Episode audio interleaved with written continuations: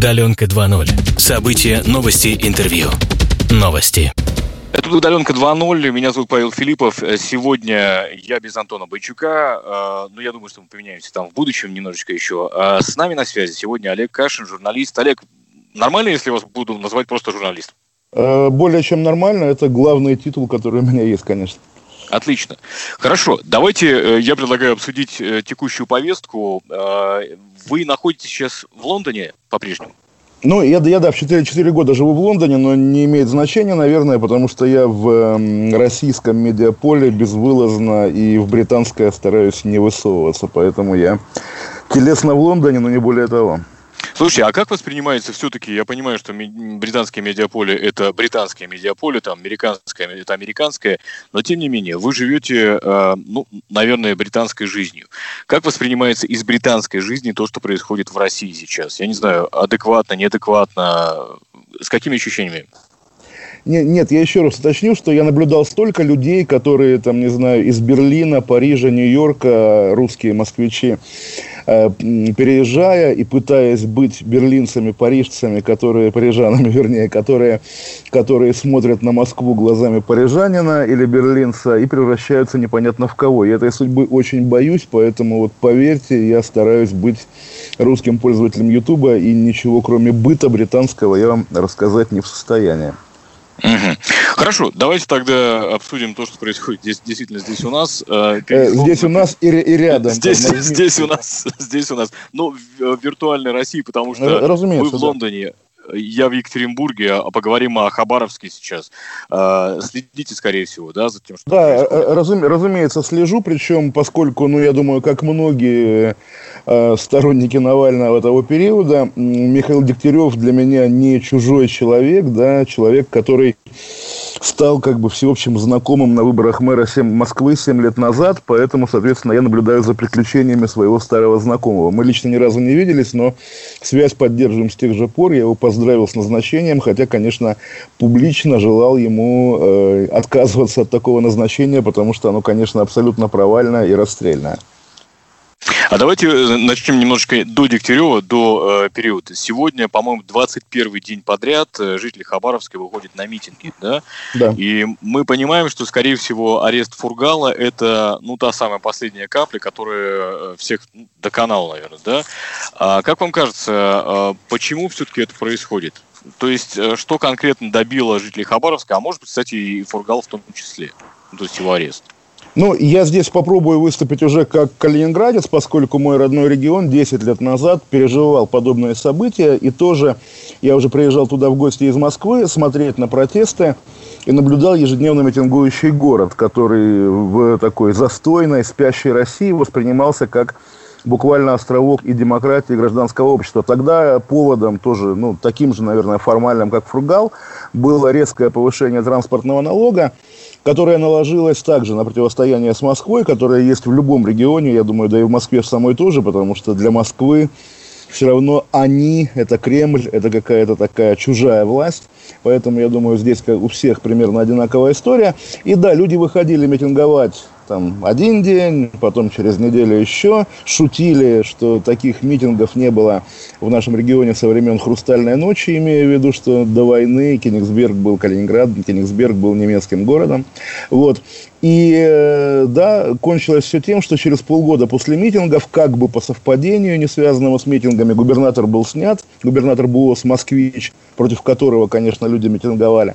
А, но сказать, что победили протестующие, нельзя, потому что, и здесь уже, наверное, опыт московской болотной, потому что в нашей политической культуре постсоветской нету, э, в принципе, наверное, опции победы каких-то сил протеста, да, не системных сил, каких угодно. Все механизмы политические, государственные, там, даже медийные, заточены под вечную победу власти. И здесь я очень скептически, до сих пор скептически отношусь к хабаровчанам, которые, да, естественно, выглядят впечатляюще и воодушевляюще, поскольку где такое еще, еще было в последние годы. Но хорошо, вот сегодня 21 день, завтра будет 22 потом 122 И что, каждый день выходить на митинги? Понятно, что людей будет меньше, потому что люди устают, и людям надоедает, и люди не видят реального э, результата своего своего протеста. А когда сейчас, там, не знаю, социолог Белановский пишет, что единственное решение конфликта – это освобождение Фургала, возвращение его на должность и наказание тех, кто его пытался посадить, это выглядит слишком романтическая версия, которая выдает желаемое за действительное. За действительное. Я действительно думаю, что несмотря на мощь этих протестов, они как все протесты в нашей стране будут идти по угасающей, и в конце концов как-то, ну, наверное, вот как есть в Москве так называемая бессрочка, да, как какие-то подростки ночуют на лавочках, на площадях, э, воспринимая это как продолжение прошлогодних протестов в Москве. Но никого это уже не интересует. Подождите, ну то есть э, тактика власти, которая сейчас э, избрана, это ну, высушить протест, дать ему сойти на нет. Правильно? Ну, и, да, правильно, но я думаю, она выбрана не сейчас, да, она выбрана давно, раз и навсегда. То есть представить себе, это же такой стандартный тоже, причем даже не слуха, я думаю, власть сознательно формирует, сформировала у нас это представление, что Путин не любит, когда на него давят с улицы, вернее, ну вот с улицы. Нет такого понятия улица. Для людей в Кремле всегда есть, должны быть, даже если их на самом деле нет, какие-то организаторы, какие-то кукловоды.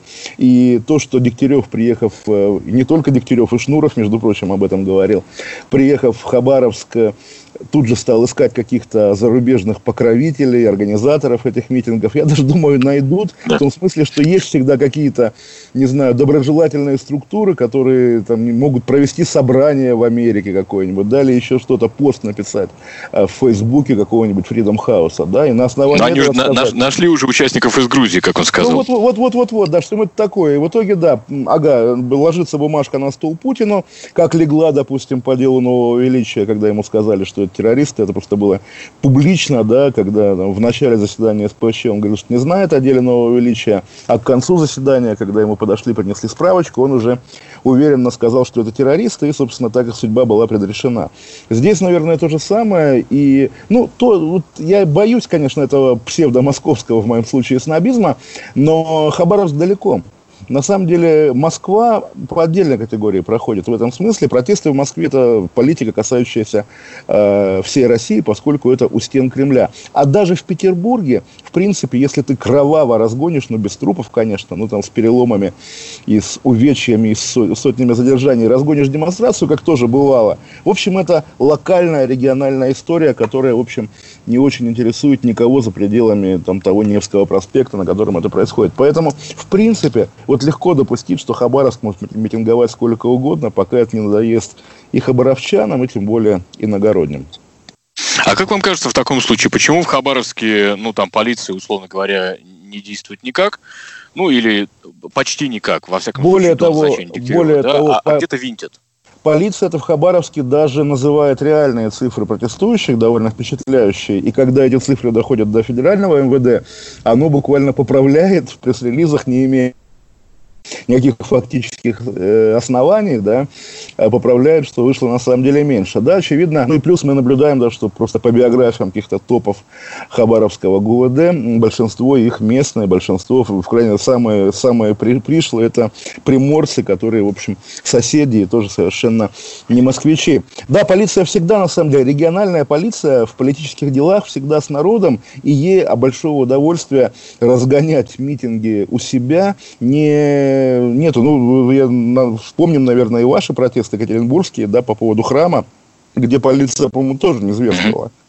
Ну, если не, не зверствовала. Но, ну, но, вот. но говорят, что Екатеринбург в этом плане несколько особняком стоит. Э, хотя Екатеринбург особняком, Хабаровск особняком. Ну, тоже в каком регионе было такое, что местная полиция кого-то разгоняла? Я помню тоже знаковый эпизод десятилетней, наверное, уже тоже дав давности во Владивостоке протесты, когда были против запрета праворольных машин, и там, что, собственно, потрясло, и, по-моему, до сих пор это травма для местных жителей, э, там приезжал подмосковный ОМОН их разгонять, потому что местный то ли сам отказался, то ли начальник решили не рисковать, чтобы не получить отказ. И как раз, извините, когда лоялистская комсомольская правда, окей, в Владивостоке, но все равно как бы это один бренд, любимая газета Путина, выходила с первой полосой «Кровавое воскресенье», это действительно такие вещи цепляют. В России недооценена, наверное, степень локального патриотизма. И забавно, да, что вот вы говорите о своем городе, что он особенный. Я думаю, и в Костроме люди скажут, что наша Кострома особенная.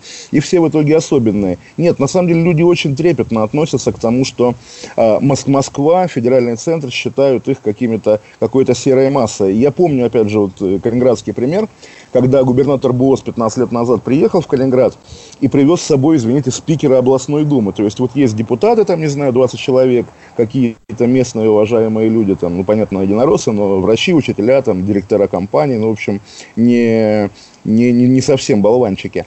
Вот. И он привез главу управы какой-то московской и заставил этих депутатов избрать его своим спикером. Я спрашиваю, ну это же неуважение, я спрашиваю босса, неуважение к местным жителям. А он говорит, а вы не понимаете, он не знал, что я местный, а он говорит, вы не понимаете, что эта ж область присоединена после войны, здесь нет местных, здесь все приезжие. Ну, извините, я калининградец во втором уже поколении, там поколение моих детей, дети моих одноклассников, третье или четвертое поколение.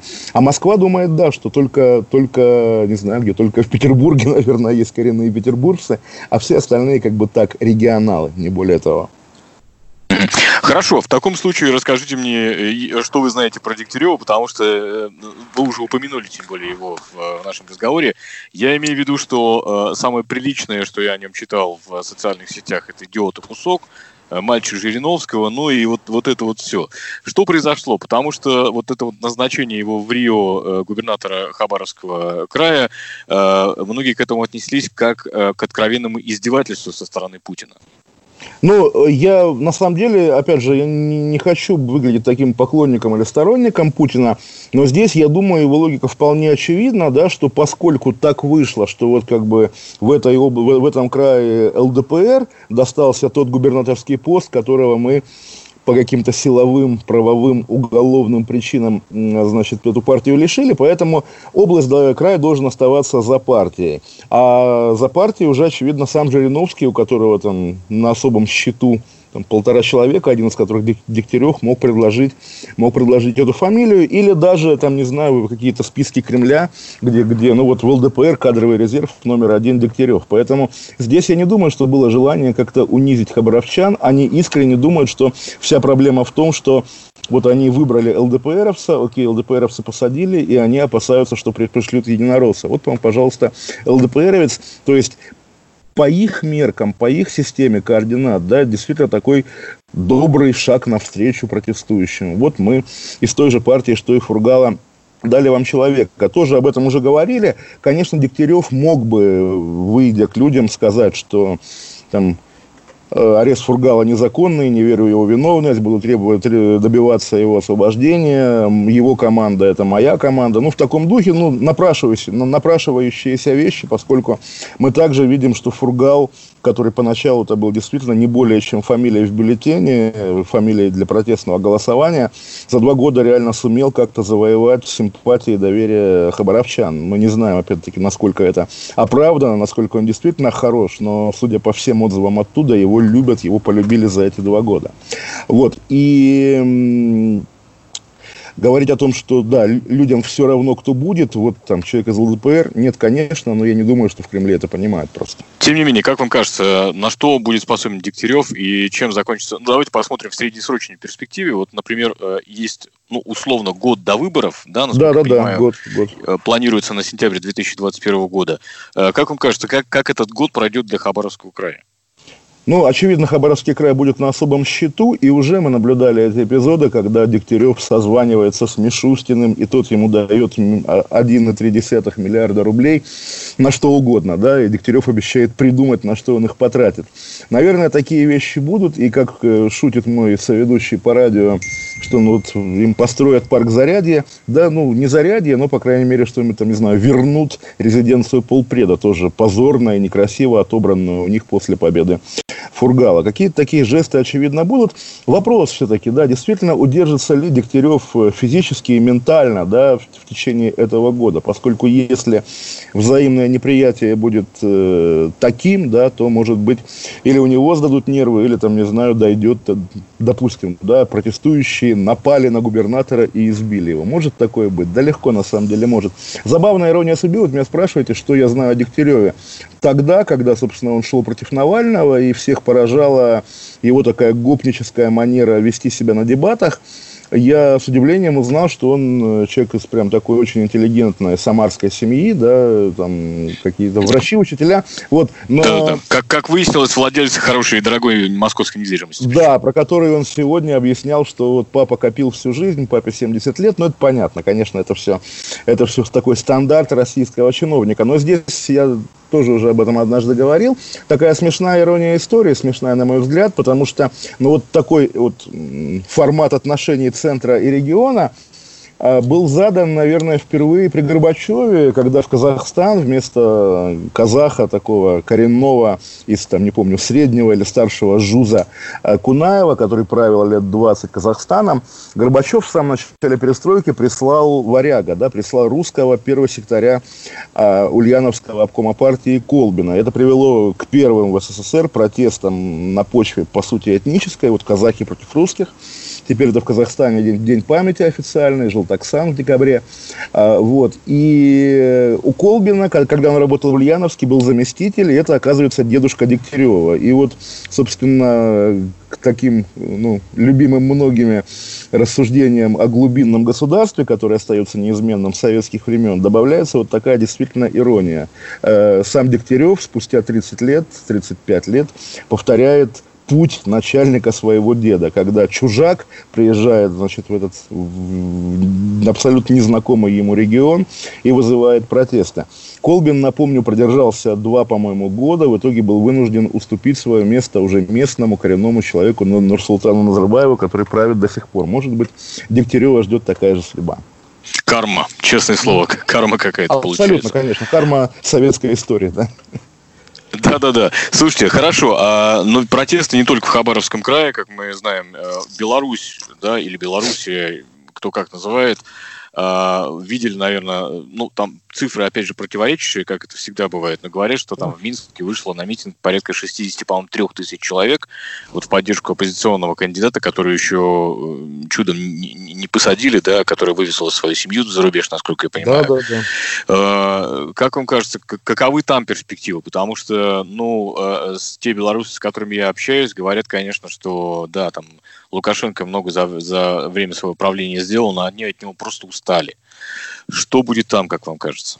Да, очевидно, что устали, очевидно, что у него все плохо. Причем даже если брать какую-то внешнюю сторону, мы видим подряд белорусские новости. Светлана Тихановская проводит встречи с народом многотысячные на площадях разных городов белорусских, а Лукашенко в те же самые дни проводит встречи в воинских частях и в каких-то подразделениях, извините, подразделениях внутренних войск. То есть как раз уже он перестал, видимо, прошел стадию, стадию принятия, да, перестал скрывать, что единственная надежда у него на силовиков, на силовое подавление. Э, вы назвали, даже не назвали фамилию, кстати, тоже забавный момент. Я вчера видел на фотографиях с миттингов в поддержку Светланы Тихановской плакат... Э, Выпало из головы просто, да? Да, пла пла пла пла плакат «Хабаровск мы с тобой», да, «Хабаровск, Беларусь с тобой». Э, вот, ну... а, а, кстати, в Хабаровске были плакаты «Беларусь мы с тобой». Вот удивительно к вопросу о едином каком-то духовно-политическом пространстве.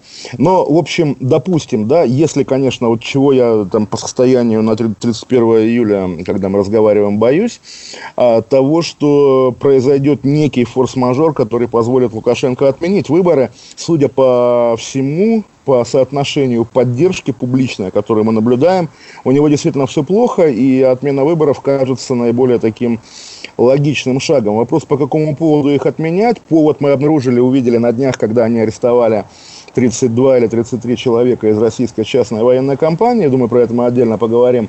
А, и вопрос, как бы не было крови, которая была бы поводом для отмены выборов. Потому что, откровенно говоря, там, с поправкой на, в общем, ну, там более-менее полуевропейскую, что ли, природу Белоруссии, где, в принципе, нет такого опыта, когда диктатор э, утопит пол, полстраны в крови и будет еще сидеть. Ну, пока, по крайней мере, такого не было, чтобы по-настоящему в крови.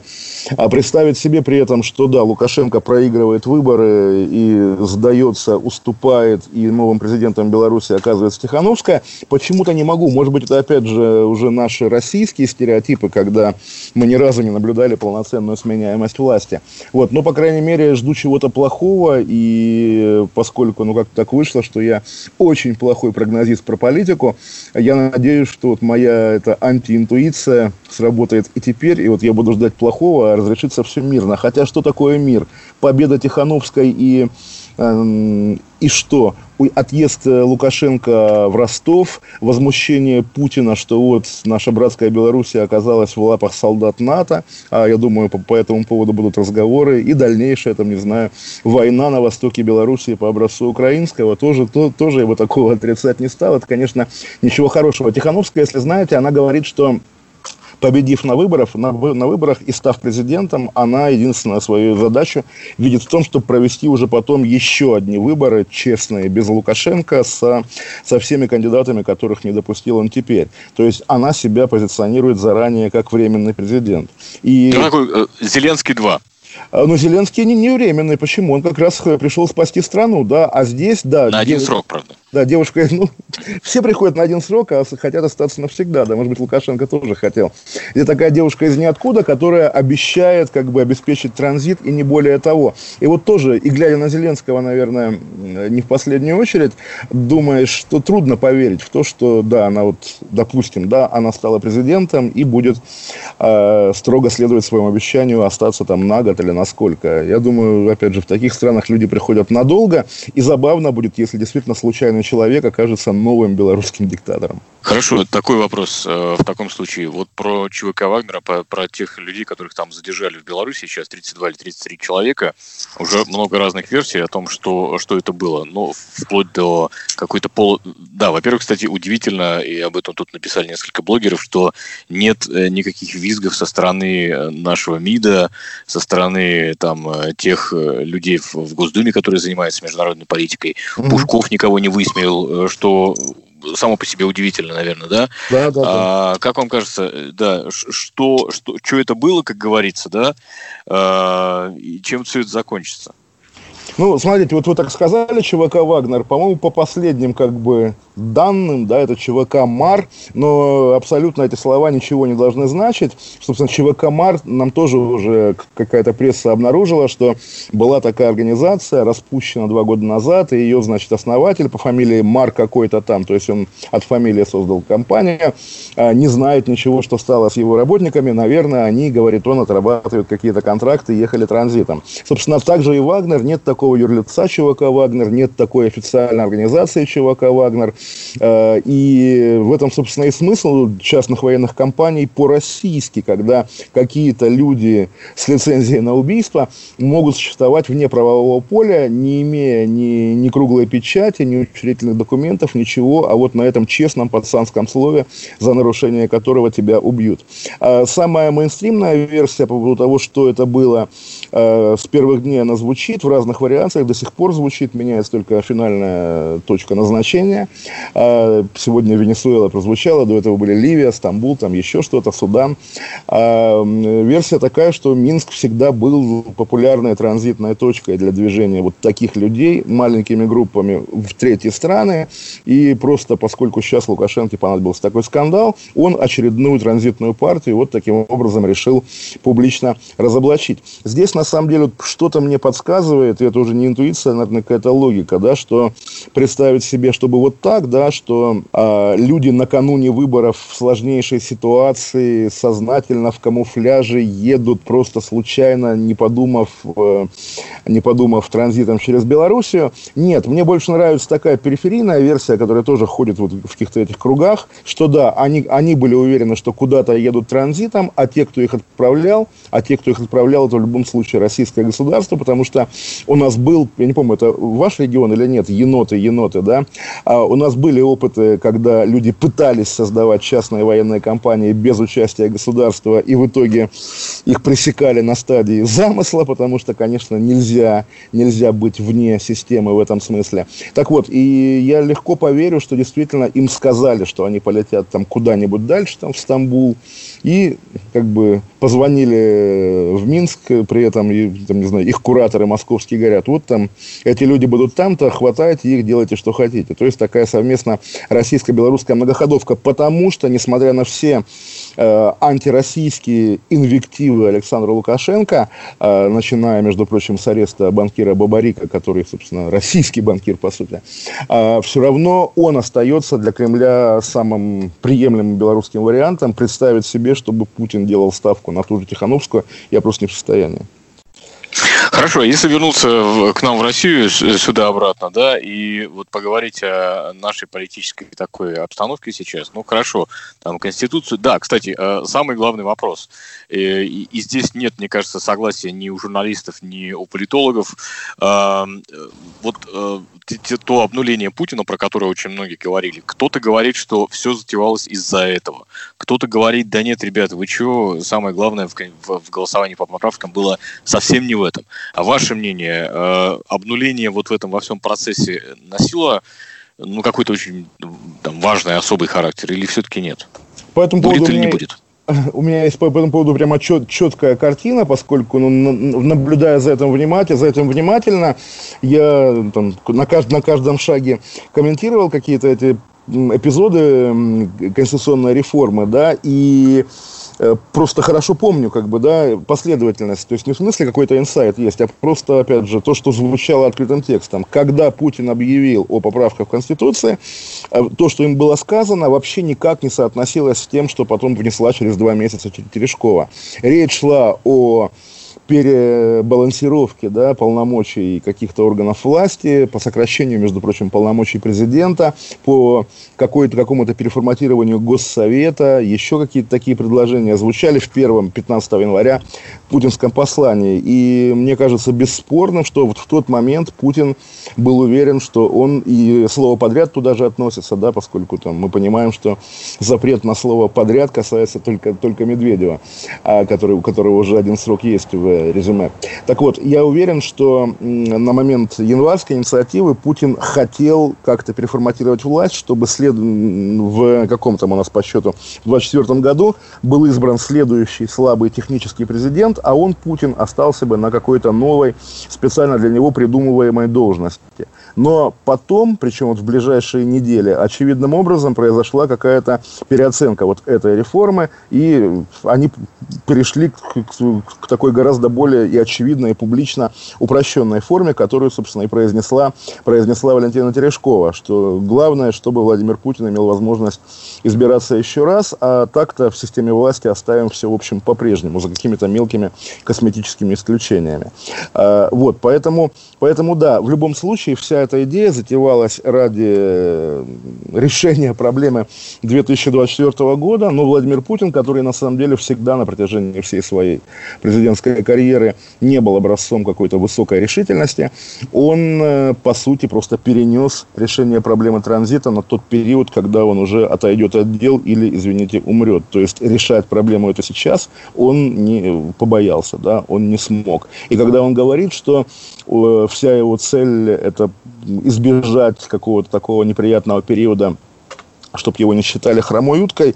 Я даже готов поверить, что он сам так сейчас думает, но, по крайней мере, вряд ли это реальная цель вот того, что э, избежание, избежание э, судьбы хромой утки вряд ли может быть реальной целью конституционной, конституционной реформы. Да, и, да, естественно, это сохранение власти и последующая передача власти есть единственная цель реформы, а не то, что там еще звучало, да, индексация пенсий, права человека труда и признание демаркации границ границы экстремизмом, что-то такое, да.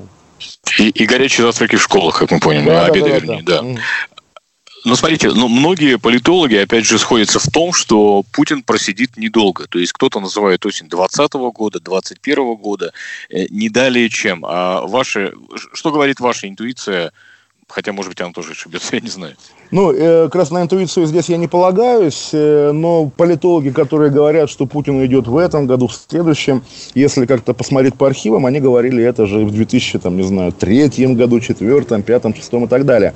Я, э, ну, уже довольно давно, и даже могу сказать, наверное, с какого периода, с 2000, ну, наверное, 2011 года, с рокировки путинско-медведевской, пребываю в абсолютной уверенности, что даже если у Путина на текущий момент есть какой-то план дальнейшего, там, не знаю, своего переформатирования власти и своего положения во власти. Я уверен, что на самом деле Путин будет оставаться президентом России до конца своей физической жизни. Опыт вот уступки от президентского кресла какому-то человеку на 4 года, человеку полностью от него зависимому, да, очевидно, кажется Путину неудачным. Более того, если мы посмотрим как бы громкие уголовные дела, вплоть до губернаторских, то даже губернаторы, которых сажают, ну, понятно, Фургал это какое особое исключение, губернаторы, которых сажают, были назначены Медведевым. Все, по-моему, практически. Не, не было ни одного назначенца Путина, который сел за коррупцию. И самые громкие федеральные дела, будь то начальник ФСИНа Реймер или даже Сердюков Васильева, это тоже люди, которых назначал Медведев. А, то есть для Путина те четыре года, когда он формально не был первым лицом, это тоже какой-то травмирующий опыт, который он вряд ли захочет повторять. И я думаю, да, что он намерен, ну, даже если он себе боится в этом признаться, но он намерен оставаться главой государства до конца своей жизни. Хорошо, а как вам кажется, вот э, уже давно в политическом поле э, яркой фигурой является Алексей Навальный. Ну, да, да, конечно, это, давно, да. Это, это бесспорно, да? Да. И я просто помню процесс его становления, как из обычного блогера, который занимался расследованиями э, там э, странных закупок э, угу. ВТБ лизинга и э, разных предприятий Газпрома, он действительно превратился в политическую фигуру. Я думаю, что вот, блин, ну, ребят, вы идиоты, заплатили бы тогда человеку дивиденды, не было бы сейчас никакого Навального, наверное. Ну ладно, это э, э, вопрос такой отдельный совершенно. А как вам кажется, вот сейчас э, недавно совершенно совершенно, они формально ликвидировали там вот организацию э, ФБК, Фонд борьбы, борьбы с коррупцией, да, а, их обложили со всех сторон штрафами разного рода, но вроде как э, серьезное уголовное наказание никто не понес. Вот что это за форма такая, и что будет с э, Фондом борьбы с коррупцией и с Навальным в ближайшие несколько лет, как вы думаете? По-моему, это что-то такое из уральских сказов про асбест, когда горит, но не сгорает. То есть, действительно, уничтожают... Интересная аналогия, да. Уничтожают фонд борьбы с коррупцией лично Навального уже много лет, репрессируют, да, при этом это никак не сказывается на судьбе и организации, и ее лидера. В общем, ну, очевидно также, вот вы говорили, да, что вот там из блогера родился политик, это что же было уже 10 лет назад. Это как бы там четверть его жизни, четверть, там, не знаю, нашей с вами. Даже больше даже больше. Вот дол- долгий-долгий период, на самом деле. И э, поскольку, ну, по факту Навальный уже много лет действительно политик номер один в антипутинской среде, или даже, я бы сказал, политик номер два вообще в России после Путина. Наверное, да, вот такая у нас двухпартийная система. Понятно, что очень неравномерная, но тоже вот пока будет Путин, будет Навальный, и это и есть то равновесие, которое уже в эти годы, в эти годы было достигнуто. Естественно, задачи да, сделать так, чтобы никакого фонда борьбы с коррупцией, никакого Навального не было, ни у кого нет во власти, потому что, ну, э, тогда им придется где-то искать себе нового врага, новую оппозицию, искать просто негде, а они уже привыкли, тоже им комфортно на борьбе с, и с Навальным, и с вот этой оппозицией вообще. Многие люди прям по-настоящему карьеры сделали денег заработали, поэтому здесь как раз, я думаю, как раз абсолютный и редкий в российских условиях, поскольку у нас с политикой, публичной политикой вообще все довольно сложно. Редкий случай вот политической конструкции, которая работает, да, работает уже много лет. Поэтому я думаю, да, сколько с Навальным не будут бороться, победить его не смогут. А, то есть э, э, тот самый образ врага, который создается, а, а без Навального ну, я имею в виду, что то есть его пришлось бы придумать, если бы его не было, да? Тот ну, самый случай. И, или, или, или то самое святое место, которое пусто не бывает, и если бы его занял, ну, кстати говоря, а кто? Вот поскольку Навальный, вот несмотря на все его эксперименты давние с национализмом и, ну, скажем так, подчеркнутую вне идеологичность, которую он продолжает хранить до сих пор, он все равно, ну, плюс-минус либерал, да, человек из той среды, к которой принадлежали там и Борис Немцов, и Гарри Каспаров, э, ну, собственно, сам он из партии «Яблоко» вышел, да, то есть откуда-то оттуда. А сегодня, ну, тоже, это понятно, та еще социология, но мы видим, какие настоящие вот народные в «Одноклассниках» или в Ютубе суперзвезды, политические там какие-то блогеры, да, собственно, люди, работающие в том же жанре, что и Навальный. И мы обнаружим там и вот арестованного недавно Платошкина, который суперзвезда, про которую не говорят да, по, по эху Москвы или по телевизору. Мы обнаружим там Константина Семина, уволенного, вашего земляка, уволенного с ВГТРК. Да? Мы обнаружим еще какие кургиняновцев, безусловно, какой-то пласт. То есть, э, вот эта прослойка тоже очень антипутинская, да, и гораздо более массовая, чем навальнисты, наверное. Она э, такая вот киберсоветская, неосоветская. И, наверное, вот если бы не было Навального, кто-то из этой бы среды занял его место, и власть бы боролась уже с коммунистическим реваншем, который, наверное, вот даже спустя 20, 25 э, лет после поражения Зюганова на выборах остается, ну, такой вполне не иллюзорной угрозой. Не в смысле, что они придут построить ГУЛАГ, а в смысле, что вот если есть какая-то организованная и массовая сила политическая, то это, конечно, вот эти постзюгановские коммунисты. Ну и, кстати говоря, вот мы же помним 90-е годы, когда Э, не в смысле, когда все было плохо и все голодали, да, когда политиком номер два, а может быть и номер один, и главной угрозой власти был Геннадий Зюганов, и э, всерьез многие боялись его прихода, не только в 96-м году, но и в 90, допустим, 8-м, когда был кризис, и когда, по сути, стараниями Зюганова Черномырдин не смог вернуться в премьеры, да, появился Примаков, и возник вот этот феномен 99 -го года, из которого вырос Путин. В итоге, спустя 20 лет, с кем мы видим Зюганова? Сломленным, игрушечным, бумажным э, псевдооппозиционером. Но он был же фигурой, он был силой, если там без конспирологии. Поэтому, да, он себя исчерпал. Жириновский в меньшей степени, но тоже себя исчерпал. Вот, наверное, Навальному предстоит тоже там лет 30 исчерпывания, а потом возникнут новые какие-то герои.